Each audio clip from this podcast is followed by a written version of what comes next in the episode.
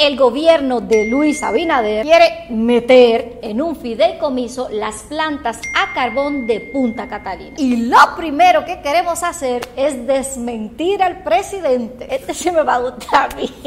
Esto no es muy cómodo porque estamos hablando del presidente de la República, pero con gusto lo hacemos.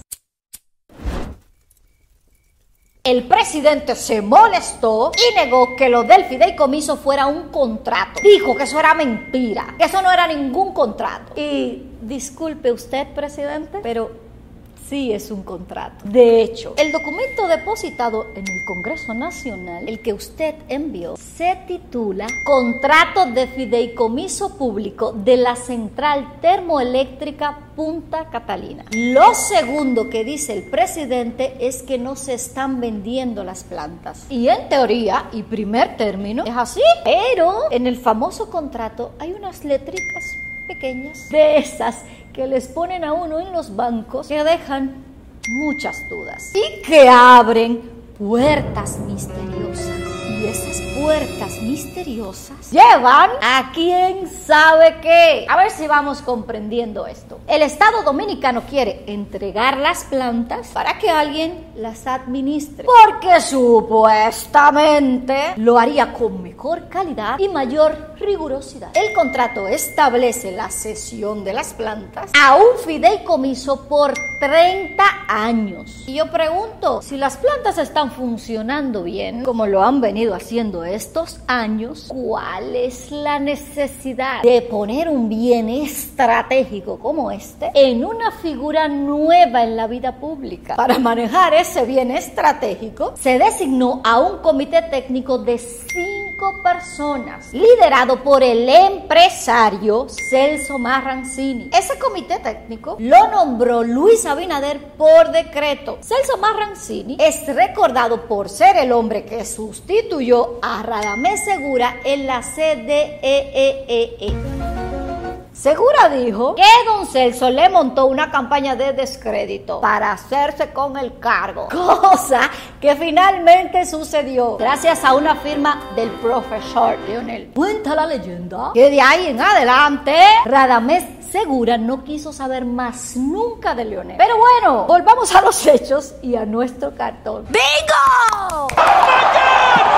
En la negociación del fideicomiso, el Estado dominicano cede el control de las plantas, también los terrenos, el muelle por donde llega el carbón, todos los equipos y vehículos y un menudito de 100 millones de pesos y un millón de dólares. Hay cosa clara, cara, pero como Punta Catalina. A todo esto es importante decir que Punta Catalina produce el 24.5% de la energía demandada en el país, lo que las convierte en las más importantes y en las que más barato producen la energía por hacerlo con carbón. Una de las primeras cosas raras que tiene el contrato es que establece que Celso Marrancini y el cuerpo técnico tendrán la potestad de nombrar a sus suplentes. Y eso va en contra de toda lógica elemental. Como yo soy el que elegiré a mi sustituto, ni una herencia que fuera. Esto no es una empresa privada, ¿verdad? Recuerden, se supone que Punta Catalina es un bien público. Otra preocupación es que el famoso comité técnico podrá tomar prestado hasta el 100% del valor de la planta sin ningún control externo. Es decir, los del comité técnico tendrían en sus manos la posibilidad de elegir con qué montos se endeudan, a quién le toman el dinero prestado, bajo qué condiciones, sin un órgano que lo supervise, como suele suceder en la administración pública. Y el puntito sobre la I tiene ahora, cuando el fideicomiso termine, toda la deuda acumulada debe ser saldada. O si no, le caerá como responsabilidad al Estado dominicano. Y este mismo contrato establece que estos cinco individuos están nombrados en sus puestos durante toda la vigencia del contrato. Don Celso, un hombre con 70 años. Imagínense usted a los 100 llegando a Punta Catalina. ¿Cómo está la planta? ¿Aprendió hoy? ¿Cómo vamos? El contrato también dice que los miembros del comité técnico pueden ser sustituidos a decisión del presidente. Pero lo que debió decir el contrato era incluir entre los miembros a instituciones públicas como el Ministerio de Hacienda o el de Economía, el de Energía y Minas. Pero instituciones públicas, no personas. No sé si ustedes se han dado cuenta, pero las personas se van y las instituciones quedan. También los del comité técnico decidirán cómo se harán las compras sin estar apegados a la ley de compras y contrataciones públicas, que obliga a unos controles básicos en la administración de bienes públicos, porque estamos hablando de bienes públicos, ¿verdad? La mayor de las preocupaciones es que se permite la figura del fideicomitente adherente, eso como alguien que se te pega.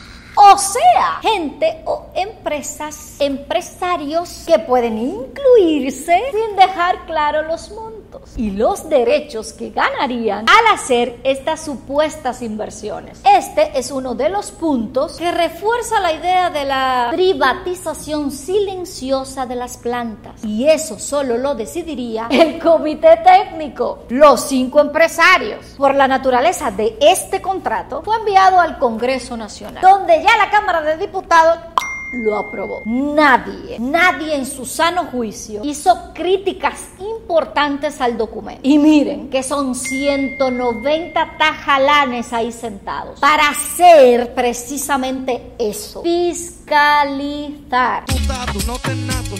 Vigilar que todo esté en orden y que se proteja el interés público. Por el contrario, por lo menos dos diputados, Rubén Maldonado y José Horacio Rodríguez, han admitido que no leyeron el contrato. O sea, que no hicieron su trabajo y que igual van a cobrar. ¿Recuerdan el contrato con la Barricol? Pues este es el 2.0. Aprobado por los diputados, pasó al Senado, que deberá conocerlo ahora. Ese solo hecho que dos legisladores hayan dicho que por falta de tiempo o por lo que sea, no les dio tiempo a leer el contrato, le quita toda legitimidad pública y es la prueba de que el gobierno ha perdido toda la razón. Y la ha perdido porque el gobierno tiene mayoría en el Congreso y obligó a que lo aprobaran sin leer. Y entonces esto nos obliga a plantearnos dos cosas. Que los legisladores son unos vagos que no hacen su trabajo, de eso ya teníamos una idea. Y que el gobierno, por un asunto de decencia, de la más elemental decencia, debería retirar el contrato del Congreso, reformularlo y pensárselo mejor. ¿Te dolió? ¡Ah!